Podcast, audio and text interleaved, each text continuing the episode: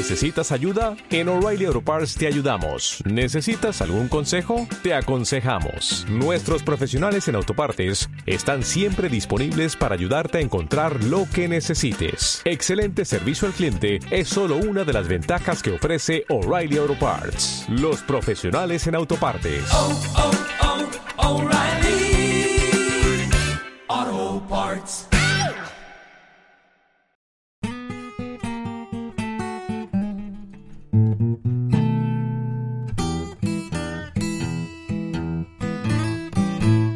Esto es Viaje Alternativo.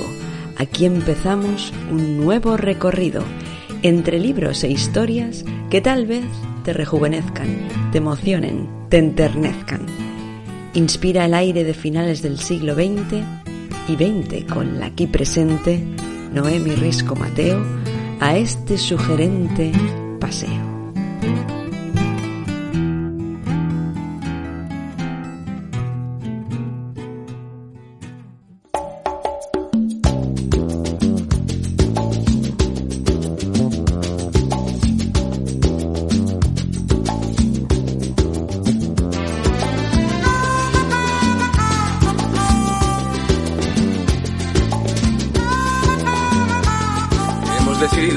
Mandarte a Sicily, situada en una zona que nosotros los de Alaska llamamos la Costa Azul de Alaska, con un tiempo ideal, paisajes impresionantes y buenos restaurantes. No tiene nada que envidiarle a Aspen.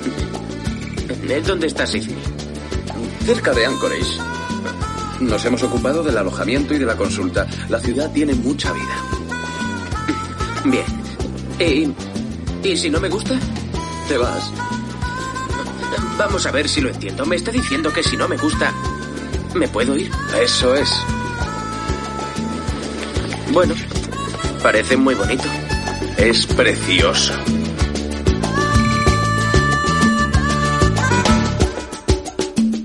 Hay lugares que te atrapan por uno u otro motivo, que te ayudan a conocerte a ti mismo e incluso te cambian por todo lo que aprendes mientras estás allí. Y eso lo sabe muy bien Joel Fleshman, al que enviaron a ese pueblecito de Alaska, Sicily, al que nosotros también vamos a ir en este viaje alternativo, acompañados por tres invitados en dos episodios especiales expuestos al norte, dedicados a la serie de televisión Doctor en Alaska. Comenzaremos con Jordi Canal Sule, escritor y fotógrafo de viajes, que ha publicado varios artículos sobre Alaska para National Geographic y también tiene un libro titulado Tierras del Norte, Viaje por Alaska y el Yukon. Y a mediados de mes saldremos de Twin Peaks con Javier J. Valencia para visitar de nuevo Sicily y se unirá más tarde Nuria Rita Sebastián de Casa Tía Julia con la que hablaremos de experiencias sicilianas en nuestro propio país. Comenzamos.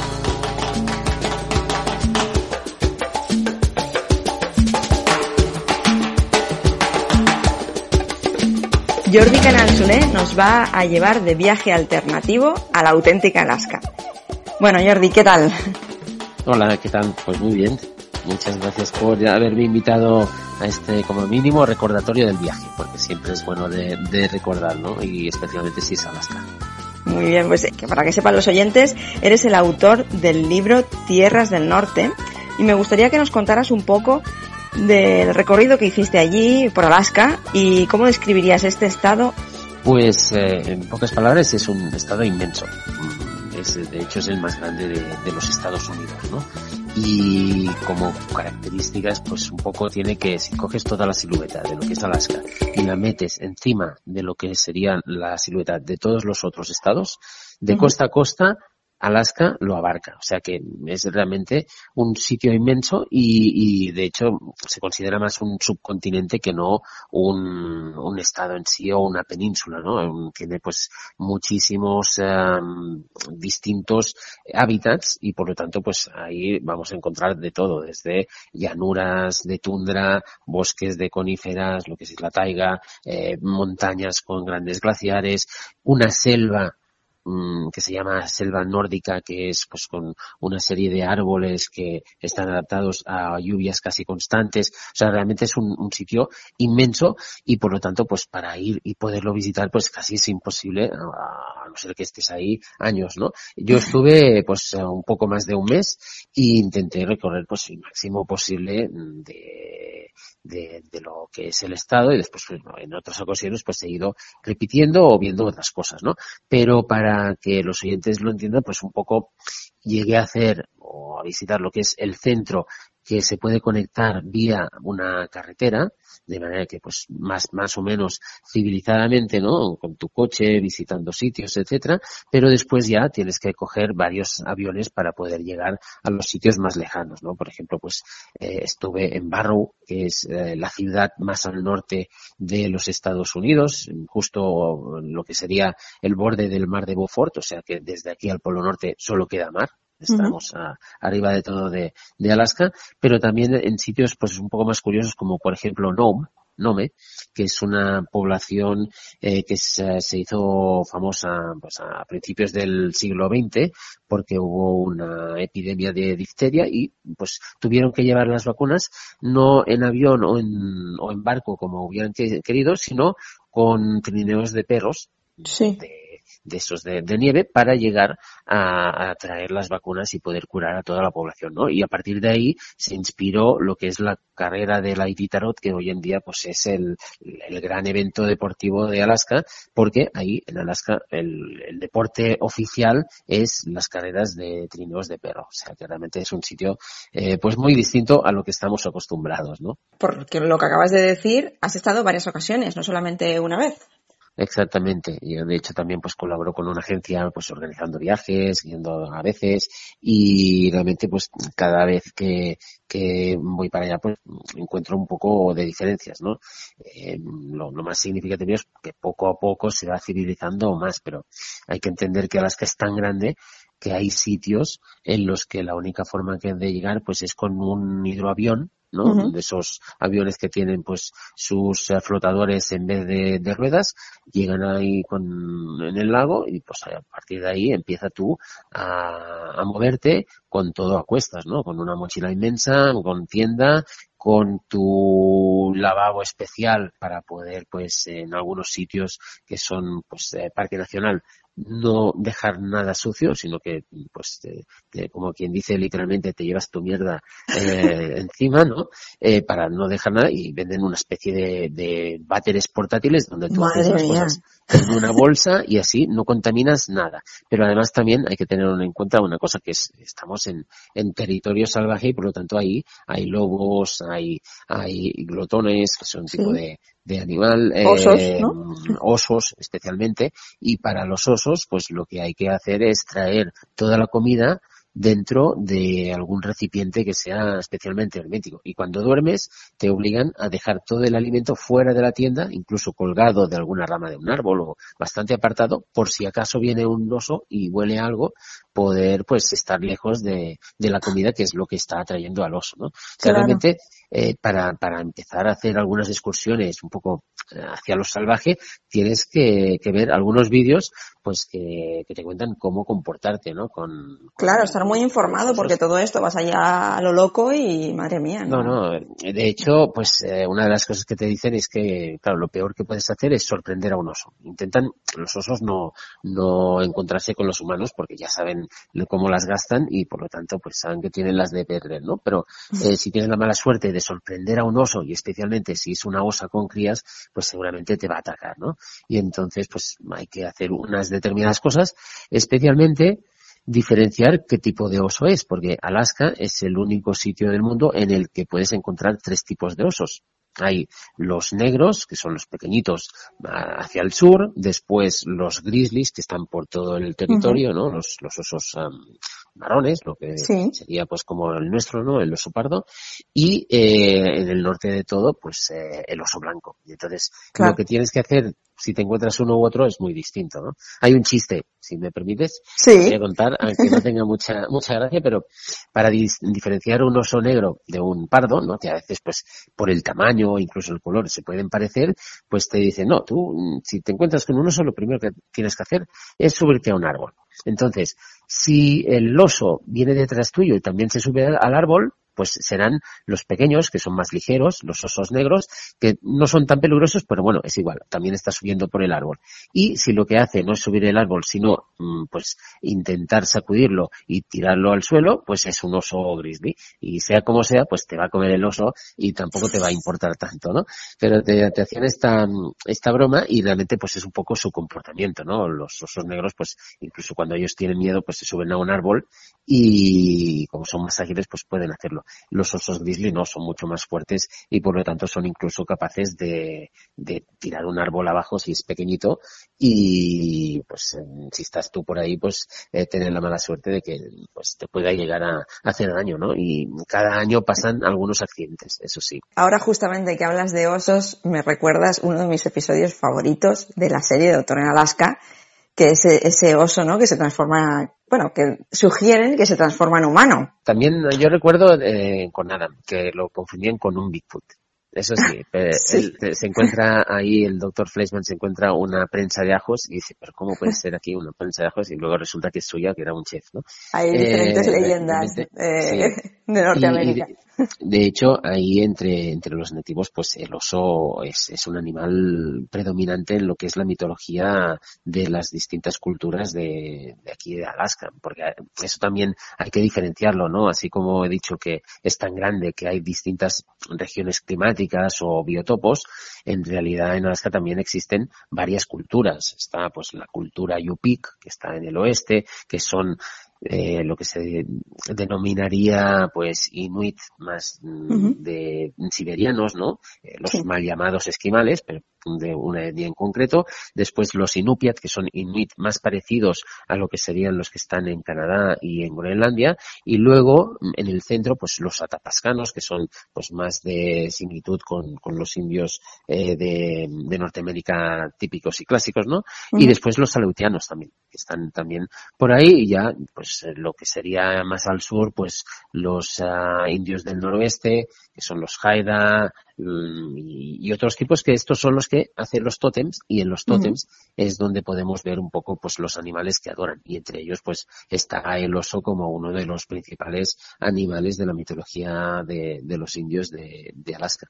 Claro, de los nativos, principalmente en la serie te hablan de, eh, bueno, de su idioma que lo llaman Tinglit, Sí. eh, porque ¿a qué nativos correspondería en la serie? Sí. Son, son estos, los, ah, los Tlingit, los Haida, son estos am, indios del noroeste se llama, porque pues están eh, en, en Canadá y en, en los Estados Unidos, pues eh, hacia el noroeste, ¿no? En realidad en Alaska pues están en el sureste. Y son estos indios que lo que hacían pues era eh, vivir del salmón principalmente, eh, viven en esta área de coníferas, pero también de cipreses y de lo que se llama la selva nórdica, eh, con mucha humedad, con, con mucha, mucha vegetación y son los grandes constructores de, de casas. Aquí hay unas casas, unas mm, construcciones increíbles en los que vivían pues todos en comunidad viviendo de lo que daba la naturaleza, ¿no? Principalmente pues era la pesca del salmón que secaban para después poder aprovechar durante todo el año, ¿no? Y lo que hacen es pues tener una serie de pinturas pues muy características, ¿no? Especialmente pues la de los ah, Haida, eh, que todavía pues hoy forman parte también un poco de la iconografía de Alaska y hay muchas camisetas, eh, postales, todo, todo tipo de objetos de souvenirs que vienen con esa imaginería que realmente es, pues es, muy atractiva. ¿Tú tuviste contacto con, con estos nativos? Porque aquí viene una pregunta que te quería hacer y es que si existe esa bonita y amable convivencia con los blancos, como vemos en, en Sicily, en el pueblo de Doctor en Sí, Alaska. a ver, sí existe, eh, quizá no tan idílica como lo que representaba el Doctor en Alaska, ¿no? Pero sí existe porque en Alaska es eh, el único sitio donde los nativos todavía son propietarios de la tierra.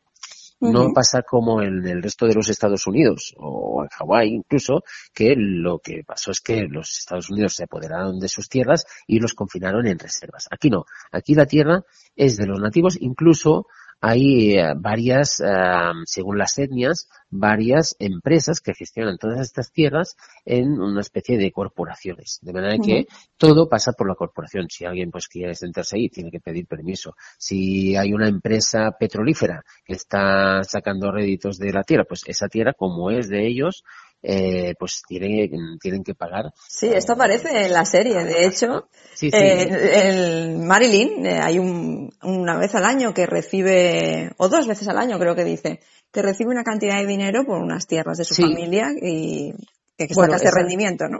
eso en el caso de las tierras, ¿no? Pero incluso cualquier habitante de Alaska lo que recibe es uh, una vez al año cierta cantidad, que son los dividendos de lo que el Estado de Alaska saca en provecho de la extracción del petróleo. Entonces, pues uh, al año te pueden tocar, pues no sé, mil, dos mil dólares por persona incluso aunque sea un niño pequeño, y eso es simplemente por vivir en un estado del que se extrae petróleo y pues que tiene también eh, unas condiciones eh, económicas muy buenas, no, no hay unas, unos impuestos del estado, sino hay de, de los municipios, pero del, estado no, de manera que pues eh, eso ayuda un poco a pasar la vida a la gente que vive ahí, porque de todas maneras pues todo es muy caro, ¿no? Aproximadamente el nivel de vida es un 25% más caro que en el resto de los Estados Unidos. Entonces, eso ayuda y, y, lo que pasa es que muchos de ellos pues lo aprovechan para en el pico del invierno, cuando hace mucho frío y todo está oscuro, pues se van a Hawái unos días y así pues ven el sol, tienen un poco de calor y esos mil, dos mil dólares les han servido para viajar y, y poder salir un poco de esa oscuridad que es Alaska en invierno tienen el verano que realmente lo compensa, ¿no? Pero bueno, muchos de ellos también pues se van todavía más al sur. ¿Por qué en Alaska los nativos tienen, bueno, ese, esa calidad de vida, ¿no? Y en el resto de, estados. Claro, eso también puede ser porque eh, Alaska en sí fue uno de los últimos eh, estados que, se crearon. O sea, eh, Alaska fue territorio ruso hasta 1867 cuando el secretario de Estados, de Estados Unidos pues compró el, el territorio. Además le salió muy barato porque en esa época valía 7,2 millones, pero solo con el petróleo y el oro que se encontró después ya eso quedó súper compensado, ¿no? Y además pues es una extensión inmensa todavía con muchísimas riquezas bajo el suelo, ¿no? Y, y a partir de entonces, pues poco a poco se fue incorporando primero como territorio, anexo, después como territorio y al finalmente en los años 50 eh, como estado, ¿no? Y, y, quizás sea por eso que, pues, eh, a nivel de los nativos, pues se tomó pues una decisión distinta, además de por el hecho de que los nativos en Alaska son mayoría claro, eso también te iba a preguntar, que claro, igual la densidad de población nativa es, es, mucho más elevada, entonces eh, esa convivencia buena con los blancos, ¿no? Con, con, con, el resto de, de mm, habitantes que no son nativos, pues eh, viene porque ellos son también mayoría. Entonces, pues puedes ir a sitios como, por ejemplo, Barro, que estaba comentando antes, eh, ahí es mayoría eh, y, o sea, son esquimales. Claro, y no hubo tampoco el asunto de la, de la conquista del oeste y todo esto, que, que claro. Eh, eso mm, todavía mm, hay algunas, algunos sitios como por ejemplo Nome, que es una ciudad fronteriza y con algunos edificios todavía pues de, de esa época, ¿no? De la búsqueda de, de oro, etcétera, pero los, eh, los nativos pues son los propietarios de, de los locales, eh, de, de las tierras. Y si que ves pues algún blanco pues haciendo pues yo que sé, el banquero, el profesor, algunas, algunos oficios quizá que pues todavía ellos no tienen acceso, pero que poco a poco sí que van, pues, uh, van obteniendo. Por ejemplo, en, en Baró, uh, en no, perdona, me encontré con un chico, pues, que estaba estudiando leyes y iba a ser abogado y ya, pues, iba a ser el abogado, el abogado de la corporación nativa. O sea que realmente pues poco a poco ellos mismos pues van accediendo a estos sitios de, de más posición y haciéndose un lugar también en lo que sería pues propiamente la, la sociedad, digamos, de, de más alto nivel del Estado. Vale, entonces estoy viendo que, que sí que está bastante bien reflejado, ¿no? Eh, Sí, la las verdad es que sí. costumbres también, es bastante fiel a cómo es Alaska en realidad, la serie. Sí, sobre todo una de las cosas que, que a mí como fan de la serie pues eh, quería ver era eh, casi el, el hecho de ver pues eh, gente friki, ¿no? En el buen sentido de la palabra, ¿no? Pues que casi pues eh, en Alaska eh, iban a parar los que eran pues un poco más más distintos del, del resto, ¿no? Y, y eso te lo encuentras. Hay mucha gente en Alaska que es que viene de los que llaman Lower 48, ¿no? haciendo referencia a los 48 a- estados de más al sur, y es gente un poco inconformista que lo que decide pues es cambiar de aires, mm, irse de lo que es la masificación de la civilización en el sur y encontrar la naturaleza o su propio yo pues luchando contra la naturaleza o de alguna manera adaptándose a ella, ¿no? Y te encuentras pues mucha- muchos perfiles así, ¿no? Por ejemplo, en, en Haines, eh, pues visité un sitio, uno de los museos más singulares del mundo, porque es el Museo del Martillo. Entonces, era- este era un señor que venía del sur, de uno de los estados del sur, y había llegado casi con las manos en, el- en los bolsillos, sin nada. Eh, empezó a trabajar en la construcción, ahí le dieron unas herramientas, se fijó en el martillo, había un par distintos, y empezó pues a, gu- a gustarle pues la variedad de martillos. Y poco a poco fue construyéndose una colección que ahora pues ocupa toda su casa, eh, ahí que se puede visitar, y cada uno pues tiene pues ahí su, su ficha correspondiente del uso especial que tenía ese martillo en concreto, y, y ese, pues te lo explicaba, pues yo, mira, pues, era, es lo que llaman un self-made man, ¿no? Eh, Una persona hecha a sí misma que llegó aquí sin nada y poco a poco, pues fue haciéndose un lugar en una climatología realmente, pues, eh, muy adversa, ¿no? Eh. Lo que tiene Alaska también es que entre ellos se ayudan porque saben que la naturaleza ya de por sí es algo que dificulta la vida. Entonces, Claro, es duro. eh, porque tiene que dificultar también la- las relaciones humanas, ¿no? Y ahí, en cuanto te ven, mm, se ofrecen para ayudarte porque saben que a lo mejor puedes necesitarlo. Pues estupendo. Entonces ya nos has dicho, los animales también concuerdan con los que vemos en la serie, las costumbres, Mira, el paisaje. Sobre esto de los animales tengo una anécdota también, porque uno de los animales que ves más frecuentemente por, a- por ahí Alaska puede ser los, los alces. Claro. ¿no? Y alces hay por todos, por todos los Estados Unidos eh, y por Canadá, ¿no? Toda la zona norte. Y lo que pasa es que en, en Alaska los alces son mucho más salvajes y el alce que sale en los créditos de la serie, ese que se va paseando por la ciudad, ¿vale? Ese alce no es de Alaska. Aunque in- incluso pues no, no hubiera sido filmada ahí, ¿no? Pero tampoco no es de la costa oeste. Es un alce que trajeron de la costa este, de, de Vermont, creo, porque ahí son más dóciles. Entonces podían permitirse el lujo de que fuera pues mm, caminando por ahí, pero un alce te puedes encontrar pues que fácilmente si te ve te ataque. Eh, es más, Vale. más peligroso incluso que, que un oso, ¿no? Porque son animales muy agresivos, al menos aquí en Alaska, y por lo tanto, pues cuando los ves eh, al borde de la carretera, que pueden estar paciendo como vacas, ¿no? Ahí tranquilamente, pues no, no puedes bajar nunca porque si te ven ahí con forma humana, mm, fuera del coche, pueden atacarte. O sea Pues esto es importante saberlo porque todos los fans de la serie pues irían a hacerse la foto, seguro. Claro, y hay selfies con un alce, sobre todo en Alaska no te hagas. Buena advertencia. Bueno, como muchos sabéis, eh, no la rodaron allí, no estuvo rodada en Alaska, sino en un pueblecito de, del estado de Washington, que se llama Roslyn. Por eso vemos la, la, pin- la pintura esta, ¿no? La pintada allí De de... Roslyn de- Café. Sí. Sí, sí, es de ahí. Pero sí, que eh, se inspiraron en un, en un pueblo sí, de Alaska, ¿no? Que has estado. Esto sí. sí, Sí. Eso sí, a ver, te dicen que se inspiraron, pero también es bastante distinto, ¿eh? no, no se parece mucho. Pero mm, sería quizá el, lo que es el lugar más, más similar, ¿no? O el equivalente, que es, eh, es un pueblo que se llama Talkeetna. Talkeetna está en lo que es la carretera que va de Anchorage hasta Fairbanks, un poco cerca de lo que sería el Parque Nacional de Nali o conocido antiguamente como el McKinley, ¿no?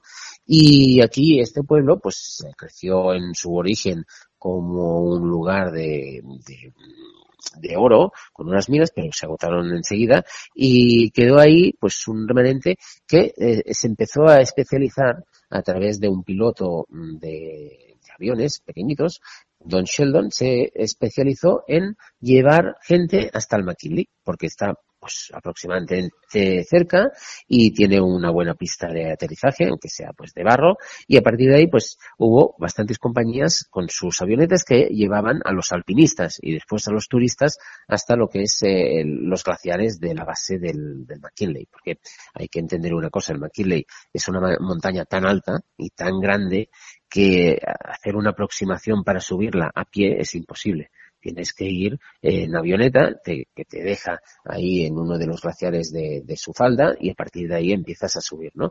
Y eso lo hacen las avionetas de Talquina. Entonces ahí pues empezó este, digamos, centro de aviación del McKinley y de alguna manera pues eso lo reconectaron con lo que es eh, el papel de Maggie y su avioneta, ¿no? La, aviadora que pues, va haciendo los, los distintos eh, trayectos o viajes en avioneta y es la conexión, ¿no? Además que también Talquinda pues es un sitio eh, que lo han arreglado bastante bien. Hay unas cabañas de madera antiguas que ahora pues han reconvertido que sí en cafés, en incluso alguna librería. Es tiene una calle de esas principales pequeñita pero muy muy bonita y de alguna manera se ha convertido en el referente así un poco pues bohemio de, de Alaska, ¿no? Y de ahí pues que de alguna manera lo conectaran también con, con Roslin o con Sicily. Porque esto sería lo que ellos llaman lo de la costa azul eh, alasqueña o Bueno, no, porque no está en la costa. En la costa azul sería un poco más abajo, en lo que es la, península de Kenai, ¿no? Donde están poblaciones como Homer, como Seward, eh, que son poblaciones pues más, como dicen, bueno, costa azul que hay, ¿no? Pues eh, hay montañas y, y mar, entonces hay algunas de estas poblaciones que pues tienen su puerto con algunos yates para ir a... Talquinda no, no tiene costa, o que no, no sería el equivalente, por eso te digo, ¿no? Que está inspirado, pero ligeramente. Lo que sí tiene, pues es eso, es una serie de personajes que de alguna manera son de esos forjados por ellos mismos y, y bastante incluso estridentes, ¿no? Personajes que pueden ser muy, muy distintos y heterogéneos. Pero bueno, no, no hay ningunos que sean con tanto carisma como, yo que sé, como Maurice, ¿no? Que para mí era uno de los referentes de la serie porque te, te tonchabas de, risa con sus comentarios. Era un personaje muy curioso. Sí, sí. Bueno, entonces acabas de responder a la pregunta que te iba a hacer. Eh, ¿Con qué personaje te quedabas? Ah, ¿Sería Maurice? A ver, no, a ver, hay muchos, pero um, Chris, por ejemplo, también es, de, los que más me gusta, porque además también, quizá a partir de, ese personaje, pues uh, me fascinó la radio y he acabado, pues, no trabajando en ella, pero sí colaborando con muchos, muchos programas, ¿no? Entonces, eh, eso también lo tengo de, de referente, ¿no? O el mismo Dr. Fleischman, ¿no?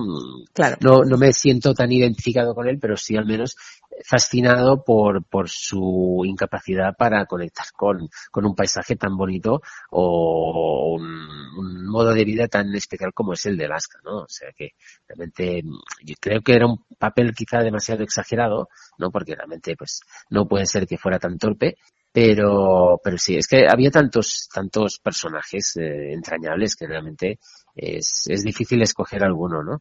Claro. Pero, pero bueno, sí que es, sobre todo con los protagonistas, pues es con los que te quedas y, y sobre todo supongo que con una mezcla de, de todos ellos, ¿no? Al final, un poco lo que sí que reflejaba la serie es justamente esta heterogeneidad de, de, de personas que están viviendo en un estado que de alguna manera es difícil de vivir en él, pero que todas se ponen de acuerdo para poder mm, sobrevivir a Alaska. Muy bien, pues muchísimas gracias Jordi por toda esta información que nos has dado, que seguro que más de una persona ya le está picando el gusanillo para, para ir a ver ese estado en algún momento de su vida.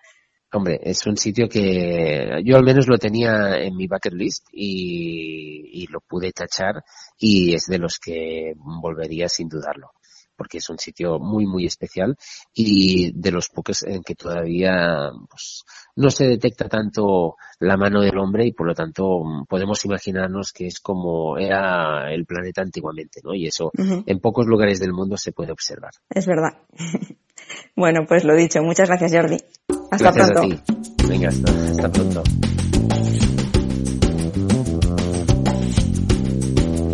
Y hasta aquí esta primera parte en Sicily que espero que hayáis disfrutado. Quedamos dentro de unos días frente a la tienda de Ruzán o si llegáis un poco tarde estaremos en el barrio de Holling.